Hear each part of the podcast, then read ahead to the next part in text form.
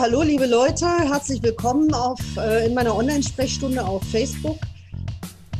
Diejenigen von euch, die öfter hier waren, kennen das ja schon. Äh, ich rede hier eine Stunde lang mit einer interessanten Person über spannende Themen der aktuellen Politik und ihr könnt euch einschalten. Und wie könnt ihr das machen? Ihr könnt ganz einfach eure Fragen, Anmerkungen in die Kommentare unten reinschreiben und äh, wir kriegen die dann vorgelesen und werden versuchen, mit euch ein bisschen auch in die Diskussion zu kommen. Aber solange es noch keine Fragen gibt, unterhalten wir uns ein bisschen. Ich freue mich sehr, dass wir heute hier die stellvertretende Fraktionsvorsitzende der Linken, Cornelia Möhring, zu Gast haben. Äh, Conny ist auch äh, frauenpolitische Sprecherin unserer Fraktion. Ganz wichtig. Wir sind ja eine Fraktion, die zu mehr als der Hälfte aus Frauen besteht. Und wir haben auch ein Frauenplenum, in dem äh, sich die weiblichen Fraktionsmitglieder regelmäßig über äh, Fragen mit besonderem Bezug zur Frauenpolitik und zur Gleichstellungsfragen austauschen können. Conny, wunderbar, dass du da bist. Ich bedanke mich für die Einladung. Gerne. Unser Titel heute heißt Ausgegrenzt, systemrelevant und ausgegrenzt. Ähm, Frauen in der Pandemie. Man könnte ja meinen, wenn man so die äh, Medien verfolgt, dass das äh, relevanteste frauenpolitische Thema in der Pandemie ist, dass heute die Friseurinnen und Friseure wieder öffnen durften. Ähm, wie man sieht, äh, hatten wir beide noch keine Gelegenheit, diese Gelegenheit zu nutzen. Also wir haben ja heute noch unsere Haare schön lang. Aber ähm, ich glaube, es gibt noch ganz viele andere äh, Dinge zu besprechen, was diese Pandemie und die äh, Bekämpfungsmaßnahmen nämlich mit Frauen machen. Ähm, aber vielleicht ganz zum Anfang mal, du müsstest doch jetzt eigentlich das Grinsen nicht mehr aus dem Gesicht kriegen, so als aktive Frauenpolitikerin und Feministin, äh, wo wir seit Samstag eine Partei sind, die von zwei Frauen geführt werden. Was sagst du dazu, Conny? Das stimmt. Man sieht es mir doch an, dass ich das äh, fröhliche Lächeln, ich würde es jetzt nicht als Grinsen bezeichnen, äh, gar nicht mehr aus dem Gesicht bekomme. Ich freue mich wirklich total darüber, dass ähm, wir jetzt zwei Frauen an der Spitze haben und dass wir auch genau die beiden Frauen an der Spitze haben. Das äh, finde ich ist ähm, also war eine ganz hervorragende Wahl am Wochenende und ich glaube wirklich, dass äh, wir damit auch in feministischen Fragen ein ganzes, Schritt, ein ganzes Stück vorankommen. Nicht, weil sie Frauen sind, sondern weil sie explizit sich eben auch zu feministischen Fragen inhaltlich verhalten. Das äh, finde ich wirklich toll. Und die Frage der Friseure, ähm, ja, ist tatsächlich so. Ich bin ganz froh, dass ich entschieden habe, in Würde zu altern und nicht mehr färbe und so. Aber ähm, das ist natürlich für viele nicht eine Frage der Frisuren im Moment, sondern in erster Linie tatsächlich auch für viele Frauen, die nämlich vorwiegend auch im Friseurbereich arbeiten, äh, langsam auch äh, absolut eine Notwendigkeit, dass ihr Job da irgendwie weitergeht. Ja, gerade Frauen arbeiten ja viel in Dienstleistungen an und mit Menschen. Und genau das sind die Jobs, die entweder in dieser Krise total ähm, gefordert waren. Ich sage mal nur die Supermarktkassiererin oder äh, die Erzieherin, die Pflegekräfte in den äh, Altenheimen in den, und in den Krankenhäusern. Das sind ja alles Jobs, die weit überwiegend von Frauen ausgeführt werden.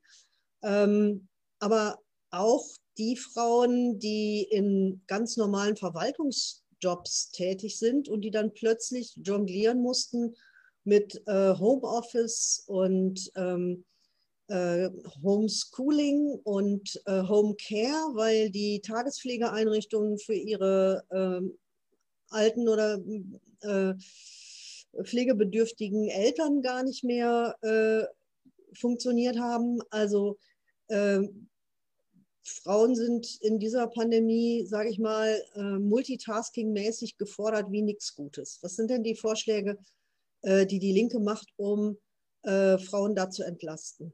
Natürlich auch Männer, aber es ist, das ist ja so, ich meine, man muss es dann auch mal sagen, 87 Prozent, äh, Quatsch, 87 Minuten jeden Tag leistet die Durchschnittsfrau mehr ähm, unbezahlte äh, Pflege, Betreuungsarbeit, äh, Hausarbeit als der Durchschnittsmann.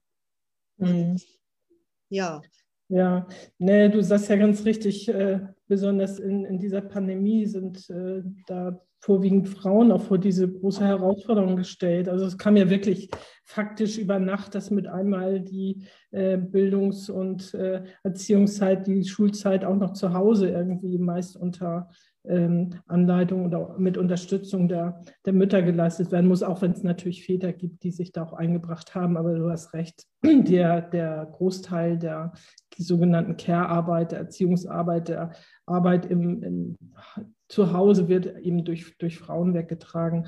Aber es ist ja, ähm, also das, was sich jetzt in der Pandemie zeigt, ist eigentlich das, was es vorher schon gab. Nur wir sehen jetzt diese ähm, gesellschaftlichen Probleme ähm, viel deutlicher. Ne? Also sagen immer alle, jetzt, jetzt wird das wie unter dem Brennglas sichtbar.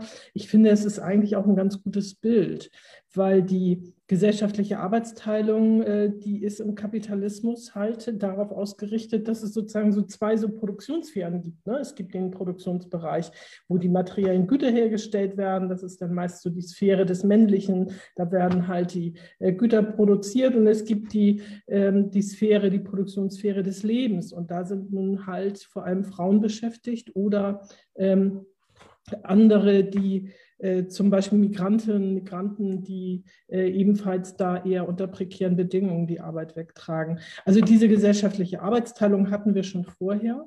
Und jetzt wird aber genau sichtbar, wie wichtig dieser gesamte Bereich ist, nämlich dass die ganzen Dienstleistungen, die sich um die Menschen, um das Leben drehen und was dann so als systemrelevant bezeichnet wird. Ich finde ja ehrlich gestanden den Begriff nicht so toll, weil systemrelevant würde ich es gar nicht bezeichnen. Das ist eher äh, alltagsrelevant oder ähm, lebensnotwendig. Ja, lebensnotwendig und alltagsrelevant. Genau, es sind wirklich die lebensnotwendigen Tätigkeiten, ohne die diese Gesellschaft überhaupt gar nicht überleben könnte. Und ähm, nun sagen wir aber auch, naja, also wir sehen jetzt ganz deutlich, dass ähm, was vorher schon vor der Covid-Pandemie, also vor der Krise irgendwie alles schief lief, aber wir haben natürlich noch eine ähm, Erschwernis eben bei vielen Frauen, also ähm, oder in vielen Bereichen weil eben die Hauptlast der Arbeit in der, in der Krise, jetzt in der Covid-Pandemie, eben auch genau auf diesen Bereichen lastet und vorwiegend von Frauen weggetragen werden. Und deswegen ist so der, wenn du fragst, nach welchen Lösungsansätzen Fragen sind das zum einen ganz grundsätzliche, also wo man wirklich gucken muss, was sind denn die Sachen, die falsch gelaufen sind. Also zum Beispiel der äh, jahrelange Abbau der sozialen Infrastruktur, der sich jetzt rächt. Oder ähm, Frauen, für Frauen, die von Gewalt betroffen sind, ist jetzt äh, während der Lockdown-Zeiten das Zuhause zur äh, wirklich äh, gefährlichen Falle geworden. Aber da rächt sich eben auch, dass das ganze Hilfesystem äh, jahrelang kaputt gespart wurde. Äh, Im Gesundheitswesen rächt sich jetzt, dass äh, gesund, aus Gesundheit eine Ware geworden ist und dass äh, Pflegeberufe eben nicht rechtzeitig aufgewertet wurden, Arbeitszeit, also Arbeit eher ähm, naja, mehr wurde und äh, ähm, halt auf Pflegekräften so viel Belastung liegt, dass viele auch das weitergesucht haben aus dem Beruf. Also es gibt so ganz viele grundsätzliche Dinge, wo wir jetzt eigentlich sehen, das müsste alles geändert werden, wenn wir in einer Gesellschaft leben wollen, wo es halt sozial gerechter und auch geschlechtergerechter zugeht. Und es gibt natürlich aber auch ganz konkrete Punkte, äh, wie man in so einer Pandemie äh, eben auch für Frauen ganz konkrete besondere Hilfen zur Verfügung stellen muss. Ich weiß noch, ich war äh, vor ein paar Monaten hier bei, bei uns im Frauenhaus und ähm,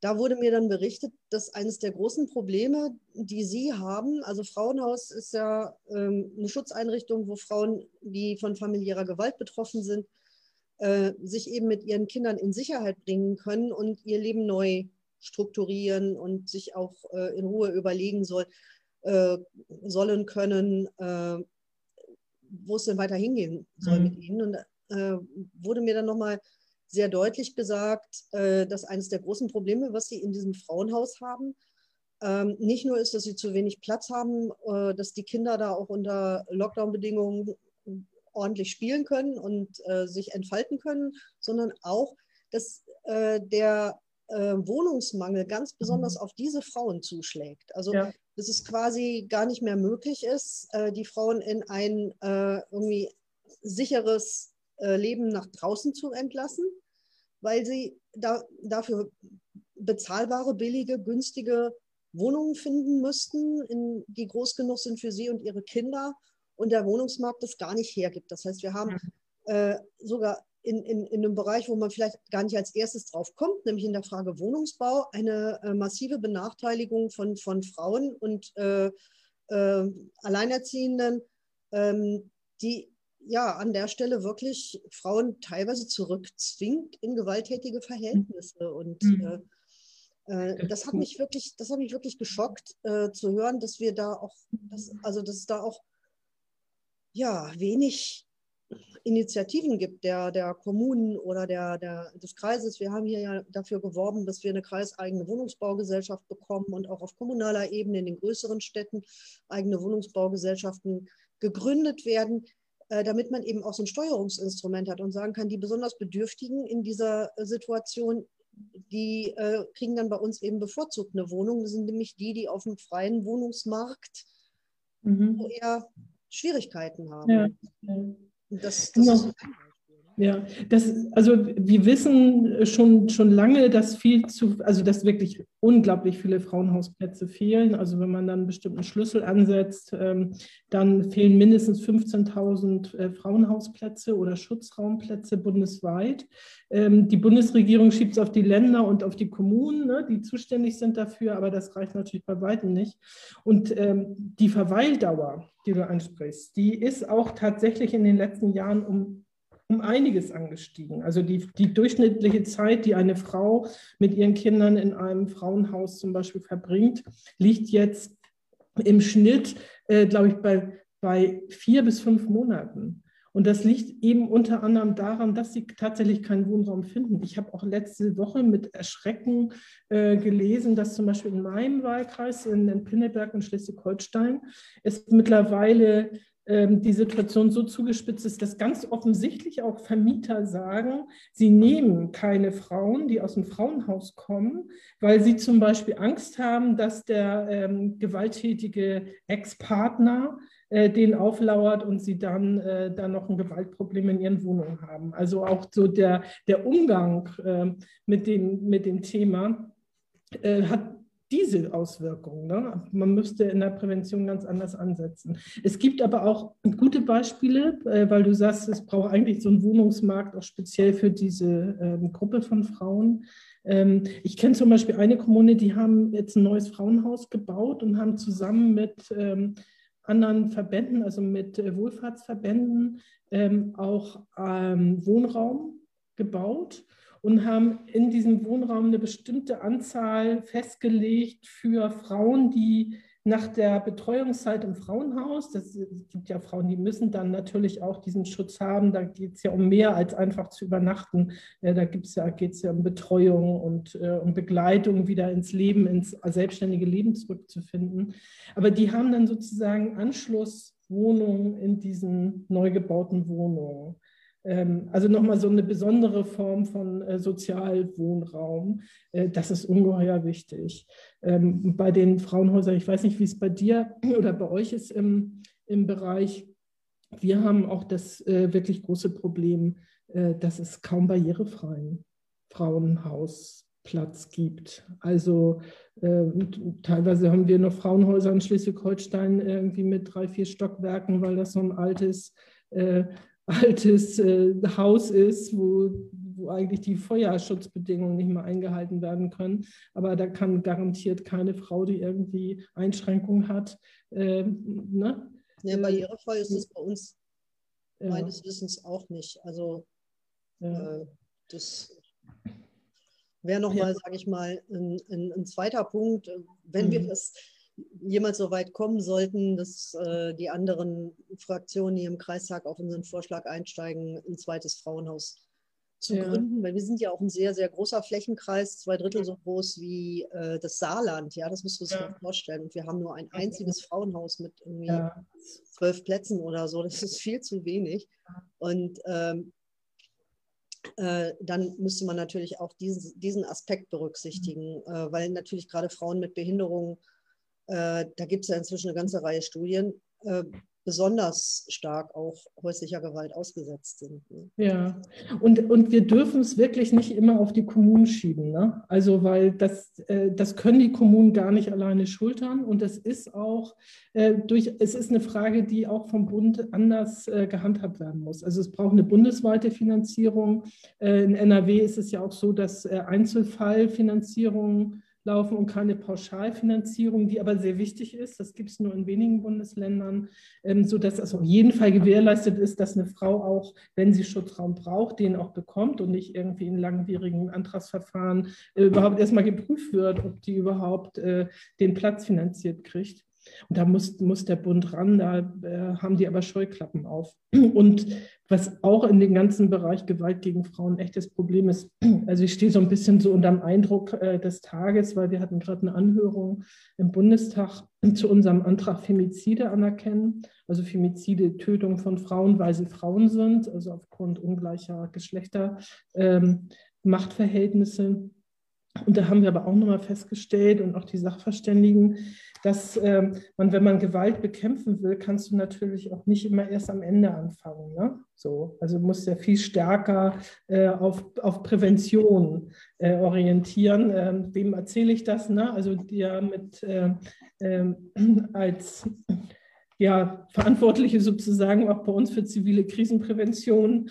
Ähm, äh, ist das natürlich völlig klar, dass man stärker auf Prävention setzen muss, wo im Übrigen auch Täterarbeit zugehört. Ich weiß nicht, habt ihr zum Beispiel bei euch im Kreis äh, Beratungsstellen, die auch Täterarbeit machen? Ja, haben wir eine ganz kleine Teilzeitstelle in einem Winkel ja. des Kreises, wo wir, ähm, wo, also wo ich persönlich sehr, sehr froh bin, dass wir das haben. Mhm. Aber es ist natürlich äh, im, vom Umfang her und von den Möglichkeiten her überhaupt nicht ausreichend.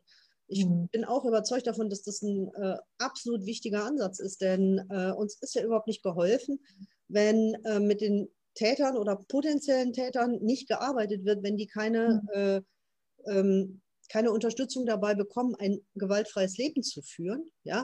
Und die mhm. eine Frau geht dann ins Frauenhaus und äh, dann gibt es aber eine andere Frau im Leben dieses Täters, die dann der gleichen Gewalt wieder ausgesetzt wird. Das ist völlig äh, unzureichend.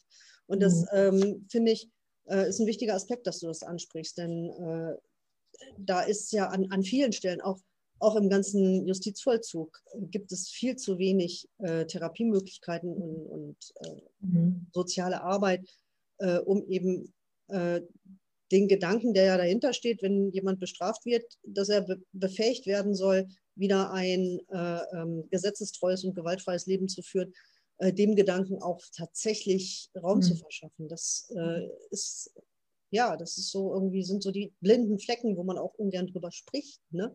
Also, ja. Das ist eben so wichtig, darüber zu sprechen, woher auch Gewalt kommt. Also es ist ja auch nicht irgendwie, wenn wir zum Beispiel beim Thema Femizide bleiben, es ist ja nicht irgendwie die Einzeltat eines durchgeknallten. Also Fe äh, Femizide.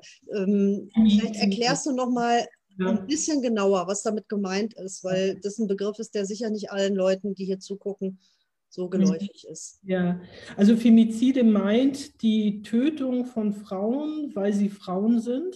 Also nicht jede getötete Frau, nicht jede Tötung einer Frau ist ein Femizid, sondern es wird dann zum Femizid, wenn äh, der Hintergrund äh, eine ungleiche also ein ungleiches Geschlechterverhältnis ist. Ich sage mal ein Beispiel. Häufig äh, finden Femizide statt und mittlerweile sind das äh, jeden dritten Tag eine vollendete Tat, äh, aber jeden Tag mindestens ein Versuch, also ein unvollendeter Femizid in Trennungssituationen, weil der, ähm, also der Täter ähm, meint, die Frau ist sein Eigentum oder er will es nicht zulassen, dass wenn sie ihn verlässt, dass sie ein eigenes Leben führt oder vielleicht eine andere Beziehung eingeht.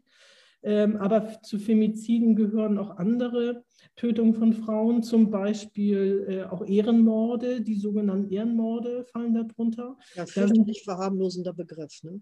Ja, fürchterlich verharmlosend und gleichzeitig ist das sehr schräge, weil nämlich die deutsche Rechtsprechung äh, bei diesen sogenannten Ehrenmorden ganz schnell dabei ist zu sagen, das ist ein Femizid. Also das ist sozusagen äh, äh, die Bestrafung dafür, dass die äh, getötete Frau sich den kulturellen äh, Anfordernissen und so nicht äh, gebeugt hat und halt ihr eigenes Leben führen wollte. Wenn es dann der deutsche weiße Täter ist, äh, dann kommen in der Rechtsprechung meist so ähm, ja, mildernde Umstände dazu, wie, naja, er hat sich eben, er hat Trennungsängste, Verlustängste und äh, die Trennung ging ja von der Frau aus und so, das geht dann als strafmildernd ein. Also, äh, aber es ist zum Beispiel auch ein Femizid, wenn äh, eine Sexarbeiterin ermordet wird, weil sie von äh, ihrem äh, Kunden die äh, Bezahlung der Dienstleistung will oder wenn eine Frau ähm, getötet wird, weil sie ähm, sich, also weil sie nicht bereit ist, sozusagen sich äh, dem Täter hinzugeben und sich wehrt. Und also es gibt eine Vielzahl von äh, möglichen Femiziden und das, was sie gemeinsam haben, ist eben, dass ähm, die Frau dem Bild einer Frau oder das, was der Täter von ihr erwartet, dass sie diesen Erwartungen nicht entspricht. Hm. Wie oft kommt das ungefähr vor? Naja, wir haben jetzt in diesem Jahr, ähm, haben wir gerade gezählt, den 26. Femizid, das heißt jeden dritten Tag.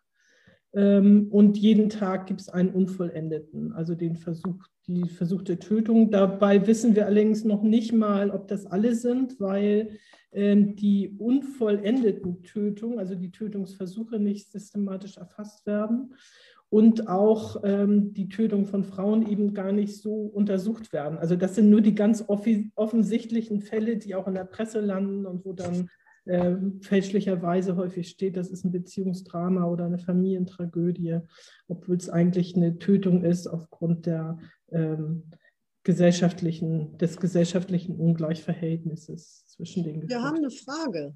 Mhm. Ja, beziehungsweise eine Anmerkung. Oder Conny, Conny sagt es ja gerade schon. Und zwar schreibt Sandra Schleier, wenn in der Berichter, äh, Berichterstattung Beziehungstat steht, Punkt, Punkt, Punkt. Ja. Also auch nochmal eine kleine Kritik an der Pressearbeit. Ja. Ja. Genau, also Beziehungsdrama oder Familiendrama oder so, das finde ich fast noch, nee, das finde ich noch schlimmer verharmlosend als, als. Ehrenmord. Ne? Ja, und es ist verharmlosend und es äh, macht noch Folgendes damit. Also es, es individualisiert die Tat. Ne? Also wenn man davon spricht, das war ein Beziehungsdrama, dann ist die Tat automatisch individualisiert. Aber deswegen wollen wir, dass die Bundesregierung auch explizit anerkennt, dass es Femizide gibt, weil nur dann äh, die gesellschaftliche Verantwortung, also die gesellschaftliche Struktur auch ähm, erkennbar ist. Und das hat natürlich Auswirkungen auf die Prävention, das hat Auswirkungen auf die Rechtsprechung und so weiter. Äh, der Spiegel hatte ja letztens so eine äh, Untersuchung, wo sie äh, eine kleine, kleine Umfrage unter Bundestagsabgeordneten, unter weiblichen Bundestagsabgeordneten, was so ihre Erfahrungen auch mit Hasspropaganda und äh, Gewaltandrohungen und so sind. Und da war schon äh, eine deutliche Mehrheit auch dafür, dass man äh, also Frauenhass als Tatmerkmal ähm, stärker berücksichtigt. Mhm. wie gehen denn die anderen Fraktionen ähm, mit unserem Anliegen um, dass eben äh, also das Thema Femizid auch auf eine, auf eine politische Ebene und auf die gesetzgeberische Ebene zu heben. Mhm. Also ähm, sehr unterschiedlich. Ähm, es ist so, dass ähm, die, äh, die Anerkennung, dass es geschlechtsspezifische Taten gibt, da und vor allem auch frauenfeindliche ähm, Taten. Da gibt es äh, eine Öffnung auch ähm, von der SPD. Also da hatte auch gerade der äh, niedersächsische Innenminister äh, vorgeschlagen, dass zum Beispiel die ähm, polizeiliche Kriminalstatistik äh, erweitert wird und äh, das Straf der, so, so, der so, hier, wie heißt der, Paragraph 46 erweitert wird im Strafgesetzbuch. Äh, die Grünen fordern das auch. Ähm, was den Begriff der Femizide angeht, ähm, da gibt es natürlich sehr unterschiedliche Haltungen. Also die ähm, Union, ähm, die, die Nazis eh, aber auch die Union äh, die sagen, das ist alles Mumpitz, Morde sind Morde. So, da gibt es keine Unterschiede. Ähm, und ähm, naja, die AfD geht natürlich noch weiter. Die sagt, es gibt nur Morde durch äh, böse ausländische Täter. Mhm. Und bei der SPD und bei den Grünen ist durchaus Bewegung. Ich weiß ehrlich gestanden nicht, äh, wie die FDP da aktuell zu steht. Da habe ich nichts zu gelesen. Die waren heute in der Anhörung auch nicht da. Deswegen habe ich da jetzt auch keine, keine frische Erinnerung. Gut, ähm, nicht zur Anhörung kommen ist natürlich auch ein Zeichen, wie wichtig einem das Thema ist. Ne? Ja, ja, gut. Äh, Schade. Die Kollegin war zugeschaltet für ihre Frage und hat dankenswerterweise unsere Sachverständige gefragt, die dann die ganze Zeit für die Antwort aufgebraucht hat.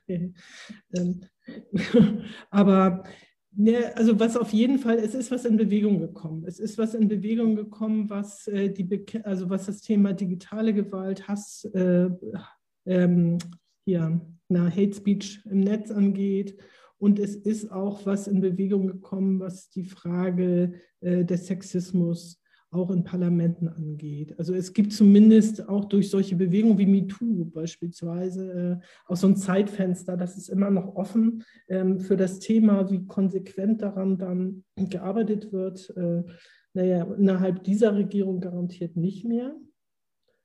Ähm, aber und wie es dann weitergeht, hängt natürlich konkret von den neuen den Mehrheitsverhältnissen ab, die wir dann ab äh, Ende September erstreiten oder bis dahin erstritten haben. Okay, aber wir müssen dranbleiben, auf jeden Fall, höre ich schon. Unbedingt, unbedingt. Also ein Zeitfenster ist da, auch endlich da Regelungsschritte zu gehen. Also ich würde jetzt auch gerne äh, von der konkreten persönlichen Gewalt nochmal zu dem kommen, was Johann Galtung die strukturelle Gewalt nennt, der Frauen ja auf äh, verschiedene Art und Weise ausgesetzt sind. Ähm, also das größte Armutsrisiko in unserem Land hatten schon vor der Pandemie äh, Alleinerziehende. Die, du hast bestimmt im Kopf, wie viel Prozent der Alleinerziehenden ungefähr Frauen sind. 86 Prozent. 86 Prozent, ja. Also, Oder 84, irgendwie so um den Dreh. Mhm. So, mhm. ähm, die jetzt natürlich noch damit konfrontiert waren, dass ähm, sie beispielsweise, äh, dass sie, dass also alle Unterstützungsleistungen, die normalerweise an Schule oder Kita gebunden sind, also beispielsweise vergünstigtes Mittagessen für die Kinder und so, alles plötzlich nicht mehr da war. Ähm, viele äh, Dinge des alltäglichen Bedarfs, also Lebensmittel, ähm, Toilettenpapier und so weiter und so fort, äh, doch sehr viel teurer geworden sind, beziehungsweise plötzlich nur noch die teuren Marken im, im Supermarkt zu haben waren. Mehl, also solche, solche, solche Sachen war ja stellenweise richtig schwer dran zu kommen. Und unter den Bedingungen dann eben äh, jeden Tag ein äh, gesundes, vollwertiges Essen für die Kinder kochen, äh, ist neben den, der zusätzlichen Belastung durch, ähm, durch die, den, den unbezahlten Job als Hilfslehrerin oder äh, Ersatzerzieherin ähm, natürlich eine unglaubliche Herausforderung, wo doch die ähm, Hartz-IV-Regelsätze überhaupt nicht ausreichend sind, schon, schon zu normalen Zeiten ähm, eine vernünftige Ernährung sicherzustellen. Ähm, warum, warum ist, es, ist es so, dass die, die Bundesregierung, die ja irgendwie mit einem Federstrich Milliarden für Lufthansa, für TUI und andere Großkonzerne rausgehauen hat, für die Autokonzerne und, und so weiter und so fort. Warum tun die sich so schwer, diese Ärmsten der Armen ein bisschen mehr, zu unterstützen als mit einem lächerlichen 150-Euro-Scheck, der jetzt demnächst mal kommen soll. Ja, weil sie im Kern eine Politik für die Reichen machen. so. Also ja gut, das ist natürlich äh, der Hintergrund. Sie sind, sind halt äh, eine Regierung der Konzerne.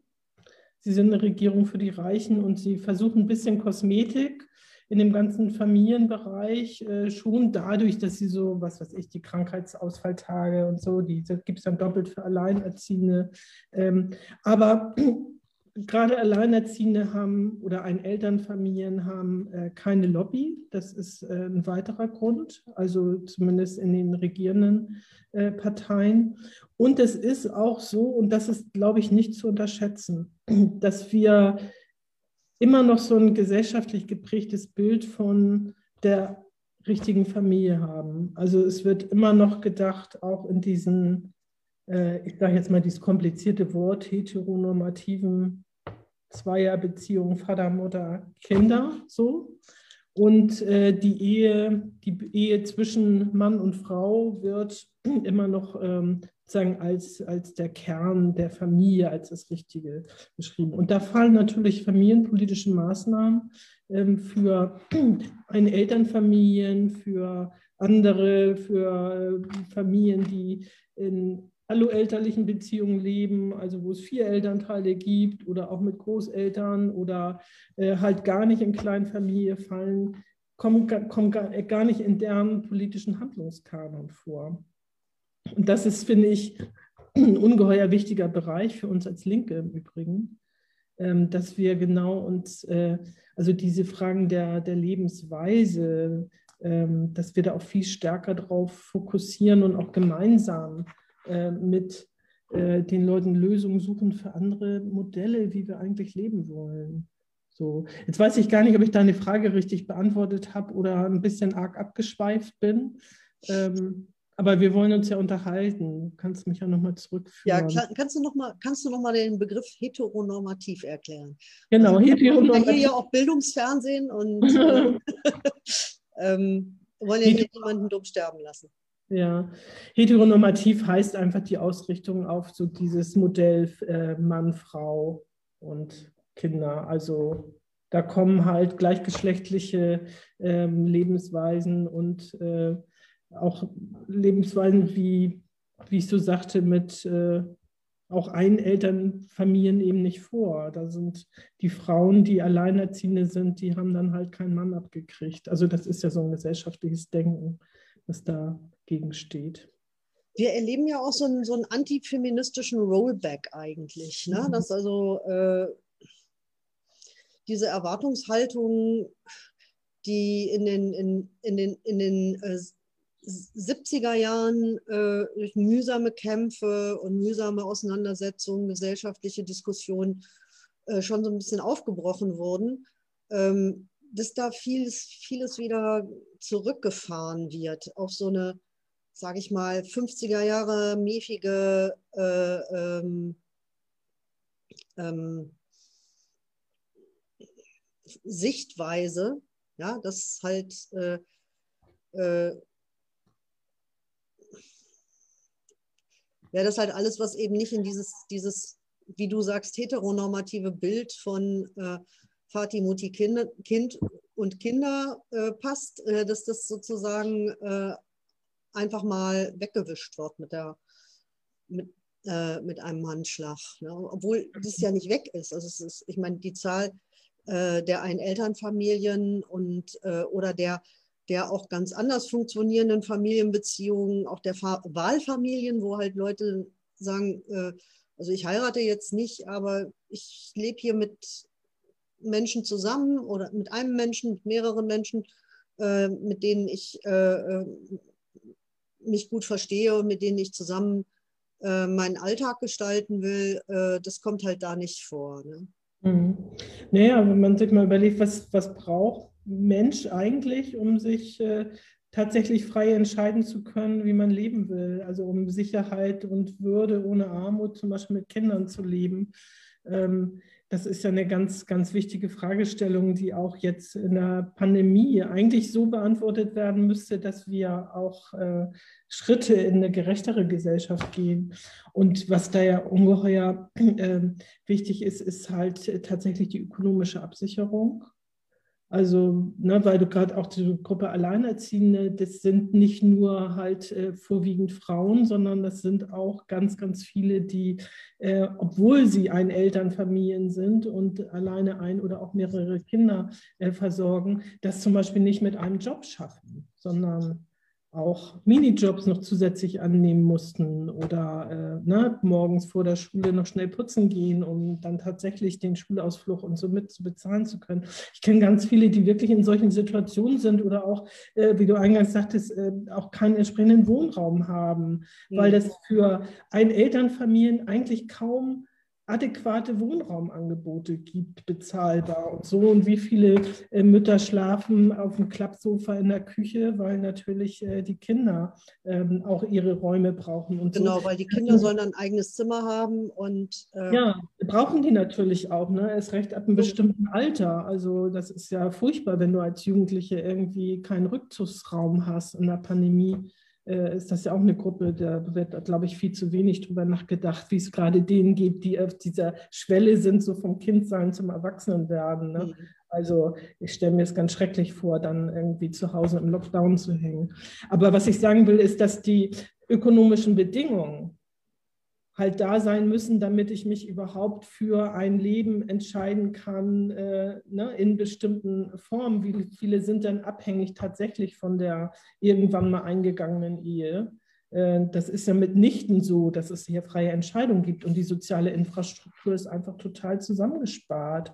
Ähm, Deswegen finde ich ja, ich finde übrigens diesen Begriff äh, Infrastruktursozialismus irgendwie gar nicht so, so schlecht. Ich finde, er gibt irgendwie mal Gelegenheit, darüber nachzudenken und zu diskutieren, was wir eigentlich alles wieder in öffentliche Hand bekommen müssen und soziale Infrastruktur zu stärken, damit tatsächlich auch alle Menschen frei entscheiden können, wie sie äh, leben wollen. Ne?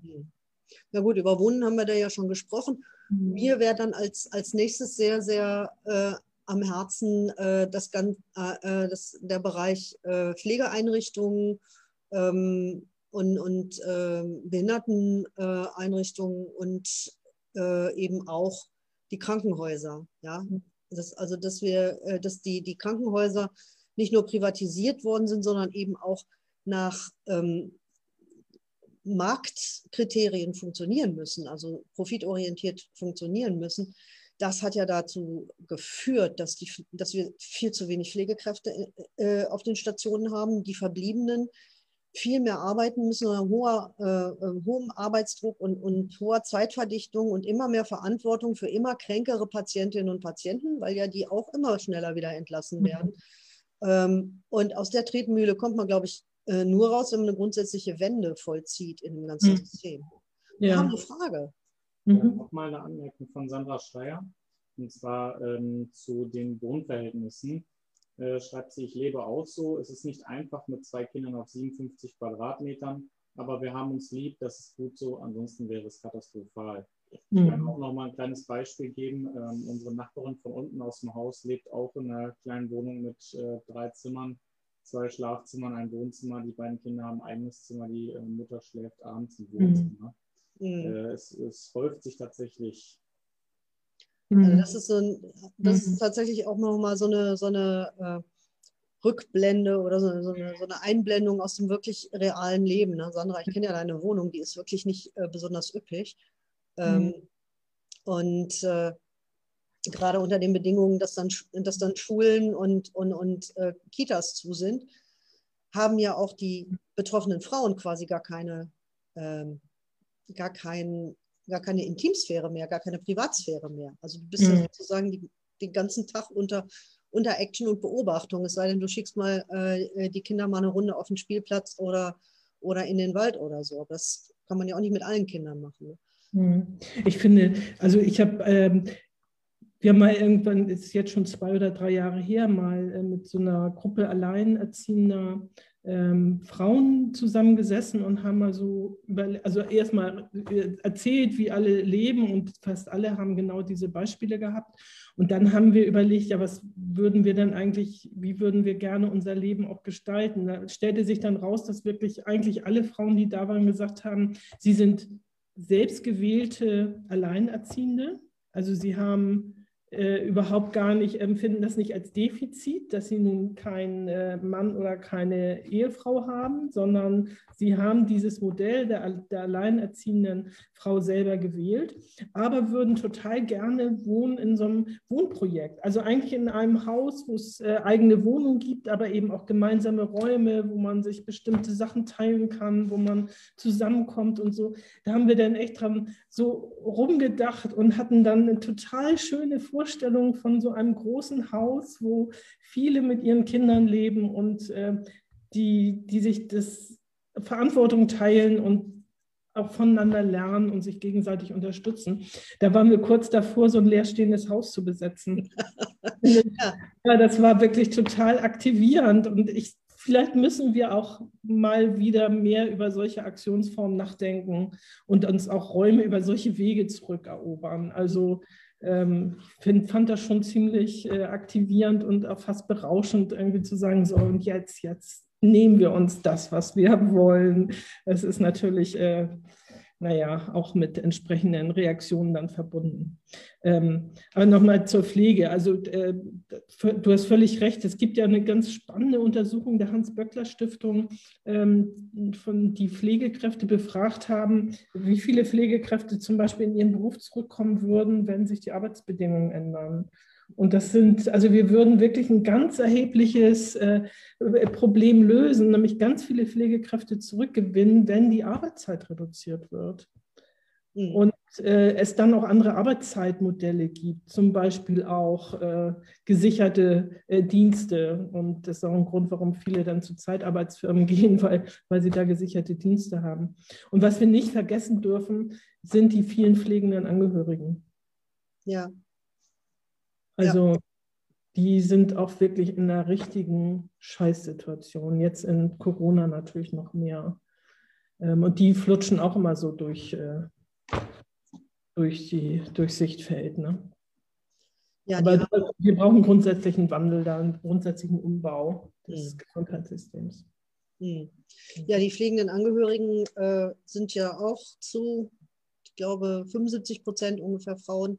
Mhm. Ähm, was auch damit zu tun hat, dass äh, Frauen ja eine äh, höhere Lebenserwartung haben. Also ganz oft pflegen die dann noch ihren Lebenspartner oder es ja. sind halt die Töchter und Schwiegertöchter, weil mhm. die weniger Einkommen haben als die Söhne und Schwiegersöhne mhm. und äh, dann eben sozusagen auf eher äh, im, im, im, in dem Familienmodell eher auf den äh, Teil des niedrigeren Einkommens der Frauen verzichtet werden kann. Äh, und da sind wir auch wieder beim, äh, bei einem anderen Thema, was auch eine Rolle spielt: Equal Pay Day. Ach so, ich dachte. Wann ist der dieses Jahr? Der ist, glaube ich, jetzt irgendwie im. Äh, am 10. März, meine ich. Am oder 10. März. Also er ist schon ein bisschen nach vorne gerückt.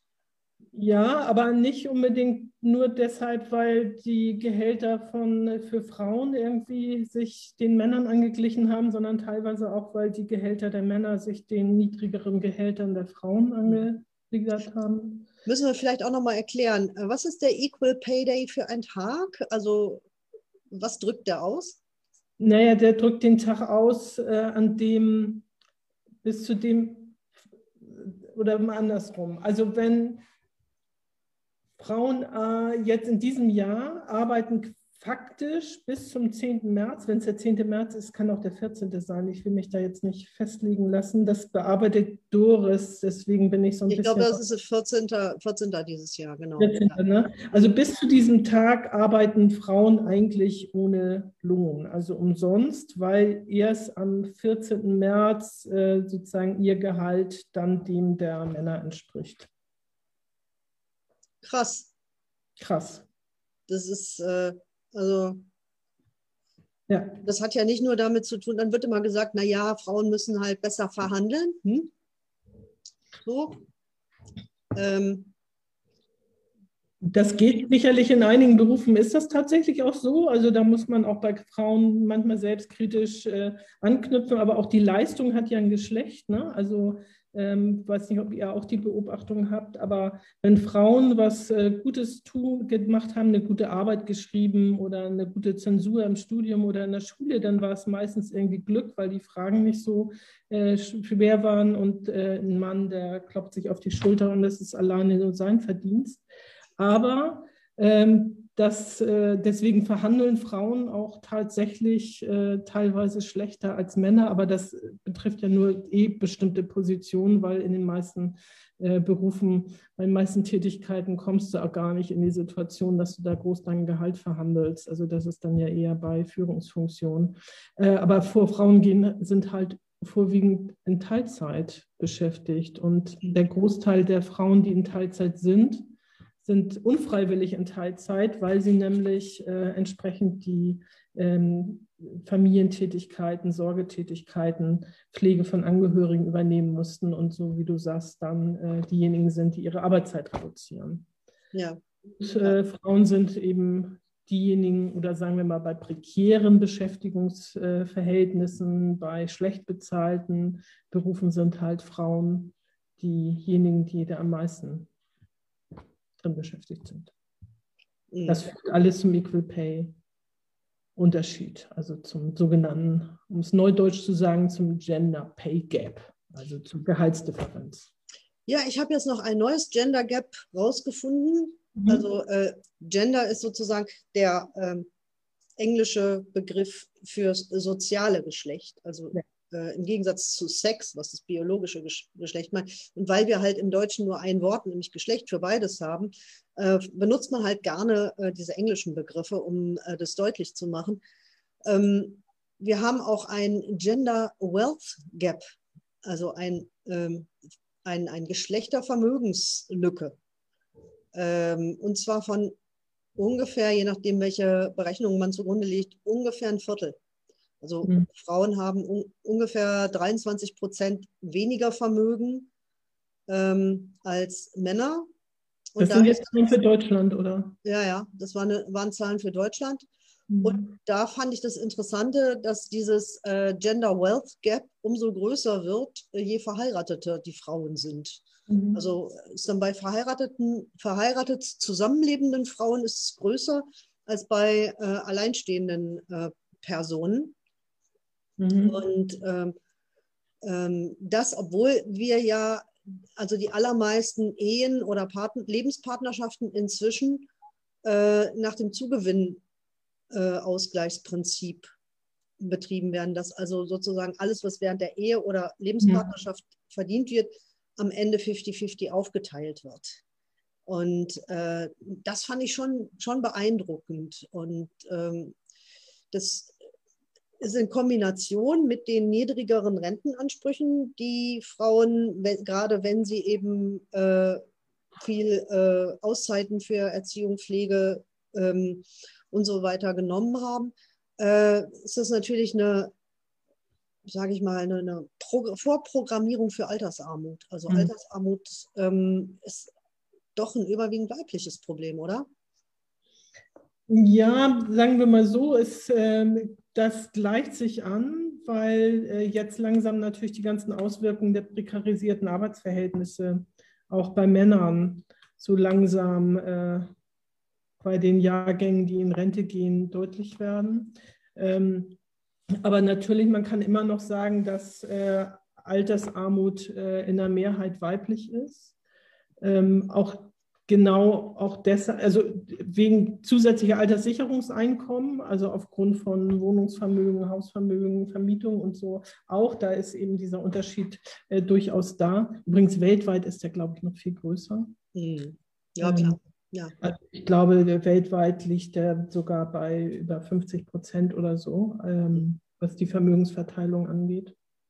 Aber äh, was die Altersrente angeht, da wirkt sich natürlich aus, dass Frauen ähm, viel in Teilzeit gearbeitet haben, sich um die Familie gekümmert haben, in Minijobs sind, wo so irgendwie wirklich einen absolut lächerlichen Rentenanspruch erreichst, wenn du es überhaupt ankreuzt.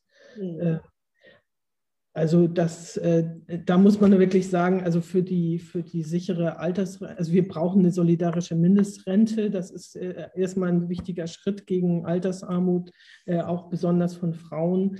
Aber wir brauchen natürlich auch wirklich eine Aufwertung dieser ganzen typisch weiblichen ähm, Beschäftigung und wir äh, brauchen eine deutliche Erhöhung von, des Mindestlohns und auch so eine gewisse wir hatten mal die Diskussion, ob wir nicht eigentlich ein Recht auf Mindestarbeitszeit fordern müssten, auch gerade für Frauen, weil die eben abgespeist werden mit ähm, 450 Euro Jobs und gar nicht äh, entsprechendes Einkommen erzielen können.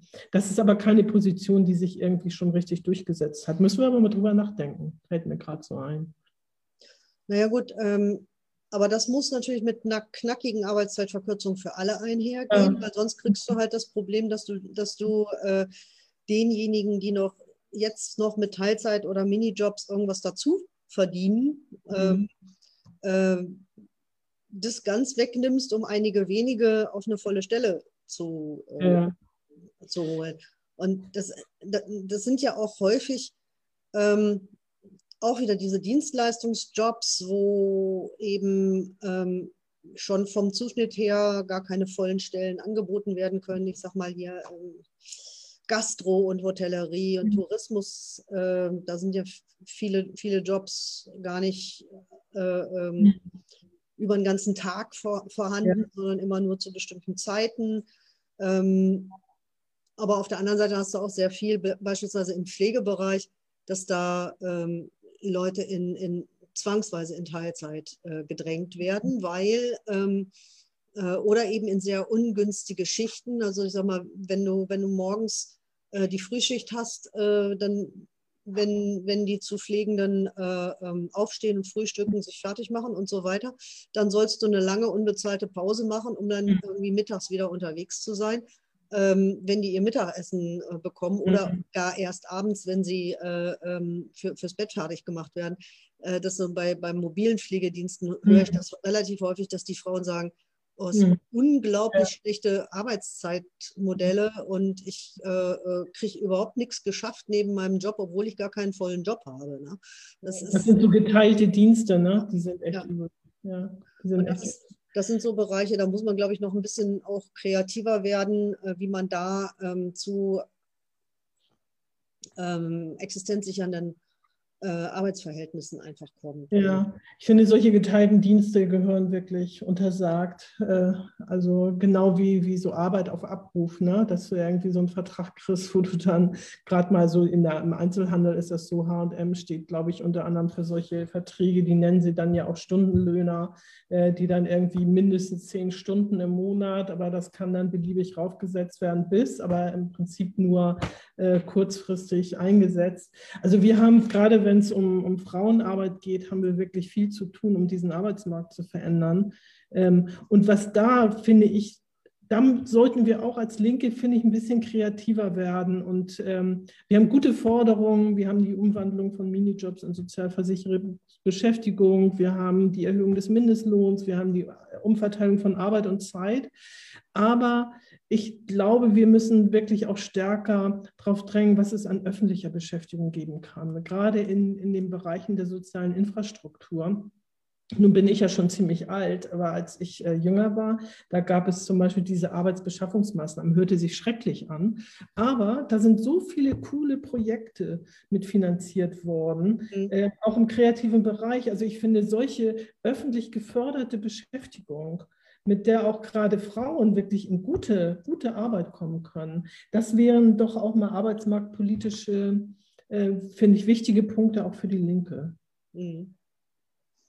Ja, klingt spannend, bleibt auf jeden Fall noch viel zu tun, auch äh, mehr als 100 Jahre nachdem die, das erste Mal Frauen den mhm. äh, Internationalen Frauentag am 8. Mhm. März äh, begangen haben und auf die Straße gegangen sind für ihre Rechte und äh, für bessere Arbeitsbedingungen. Ähm, ich will auch noch mal so am Ende noch mal so einen kleinen positiven Ausblick machen, weil es ist ja so, dass ähm, in, an vielen Stellen wirklich auch die Frauen diejenigen sind, die sehr viel erkämpft haben. Also ich sage mhm. mal nur der Acht-Stunden-Tag. Ja, das waren äh, Fabrikarbeiterinnen, also ganz mhm. überwiegend Frauen, die sich da stark gemacht haben, weil sie halt gesehen haben, dass sie äh, ihr Leben nicht äh, mit einem Zwölf-Stunden-Tag organisiert mhm. Und ähm, äh, um dann eben von dem Stundenlohn leben zu können, mussten sie auch gleichzeitig für höhere Stu Stundenlöhne kämpfen. Ne? Oder ähm, das Frauenwahlrecht.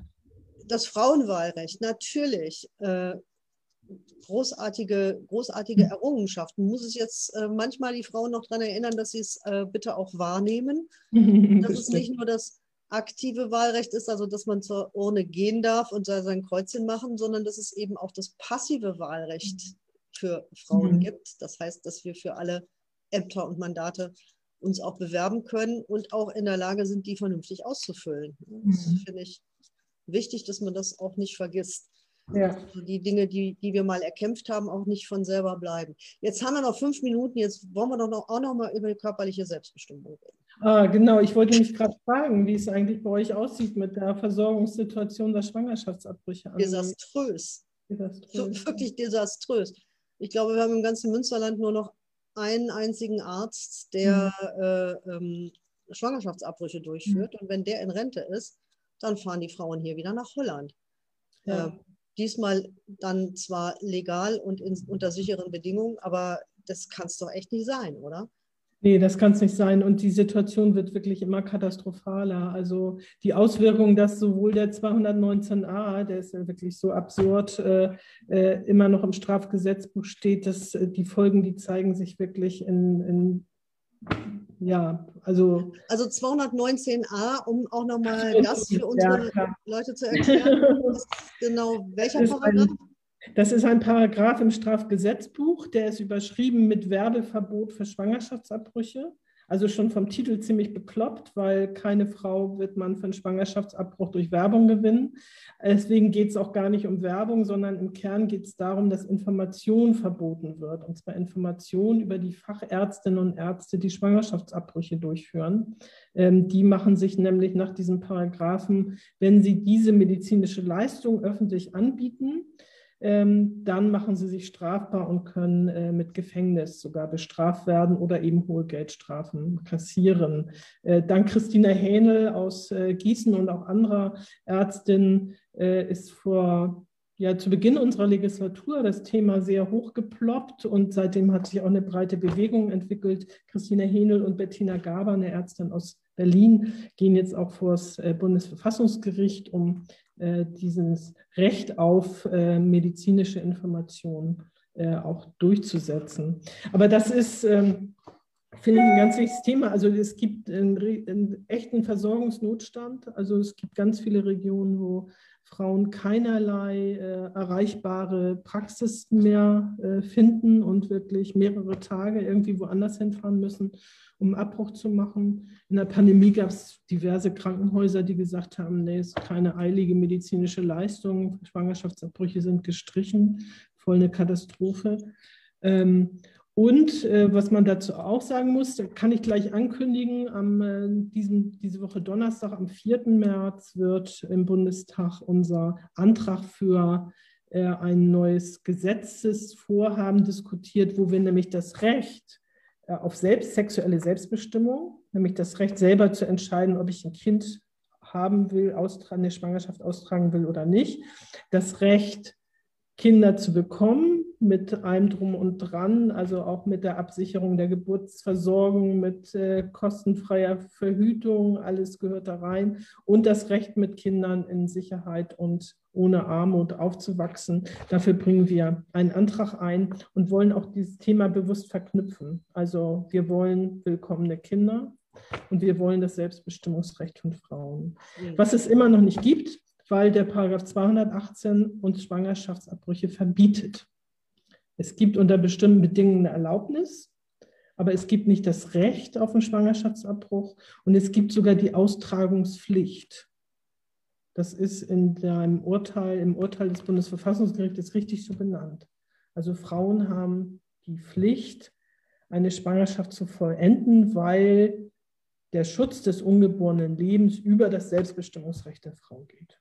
Ja, das, das ist krass, ne? Vor allem, meine, vor allem, wir, wir wissen ja aus der Geschichte, äh, dass äh, ein so verstandener Lebensschutz äh, tatsächlich Leben gefährdet. Ja. Also ähm, wie viele Frauen sind äh, auf, auf Küchentischen von irgendwelchen Engelmacherinnen verblutet, ja, äh, oder, oder hinterher an einer, an einer Sepsis gestorben, weil, äh, weil sie irgendwie mit, mit äh, äh, irgendwas in sich rumgestochert haben. Also das ist mhm. wirklich, das ist eine Gefährdung des geborenen Lebens, äh, die, dieser, äh, die, die diese Illegalität und auch dieser Versorgungsengpass mit sich bringt. Und da müssen wir, äh, finde ich, auch wirklich ganz hart in die Diskussion gehen und ganz hart auch sagen, dass Leute dieses, also die, die, die Frau, die schwangere Frau sozusagen als äh, ähm, Gefäß für irgendwas anderes zu, zu begreifen, das geht, geht mal gar nicht. Ja? Und äh, äh, in der Regel sind es die, die schwangeren Frauen, die alles dafür tun, dass äh, sie ihr Kind irgendwie gesund auf die Welt bekommen. Ja? Und äh, wenn sie diese Entscheidung treffen, dann sollen sie bestmöglich unterstützt werden, dann sollen sie bestmögliche bestmöglichen äh, Zugang zu allen dafür nötigen medizinischen Leistungen haben. Punkt, Ende aus. Alles andere ist doch einfach nur barbarisch und ja. Äh, äh, genau. trumpisch oder wie immer man das nennen will. Ja, ja genau.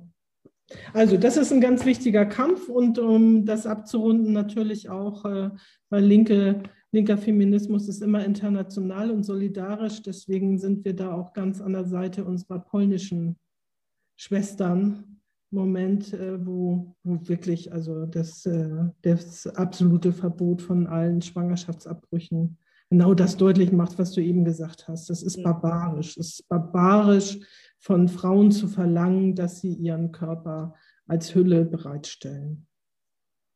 Ja. Und wir werden da, glaube ich, gemeinsam mit allem, was uns zur Verfügung steht, auch dafür kämpfen, mhm. dass äh, sich das verändert und dass es nicht so ja. bleibt, wie es ist. Genau. Ja, wir haben eine Stunde schon hinter uns gebracht. Das, ja, das war ja wahnsinnig. Äh, ich könnte noch tausend Sachen mit dir diskutieren, aber vielleicht kommst du einfach demnächst noch mal vorbei. Gerne. Andere meiner Montagssprechstunden und wir suchen uns dann nochmal andere Themen mit Frauenbezug raus, äh, über die wir reden. Wir haben uns auch gar nicht über feministische Außenpolitik zum Beispiel geredet. Ja, genau. Voll spannend, aber ähm, gibt es bestimmt noch mal eine Gelegenheit. Ja. Ähm, alle, die uns jetzt zugeguckt haben, ähm, in 14 Tagen seht ihr mich hier wieder. Da äh, werden wir äh, die Online-Sprechstunde vor allem zum Thema Rassismus und Antirassismus machen, denn das ist äh, mitten in den internationalen Wochen gegen Rassismus. Und äh, ich bin schon sehr gespannt, was wir da für Themen diskutieren werden. Es ist ja gerade hochaktuell, auch wieder nach ein Jahr nach, nach den Morden von Hanau. Und ähm, ich finde, ähm, dass wir uns mit dem Thema auch nochmal intensiver befassen können. Ich bedanke mich bei Conny. War schön, dass du bei mir warst. Ähm, und falls es euch gefallen hat, schaltet in 14 Tagen wieder ein. Ich sage euch allen schönen Abend, passt auf euch auf, bleibt fröhlich und widerständig und wir sehen uns. Bis bald, danke. Ciao. Ciao.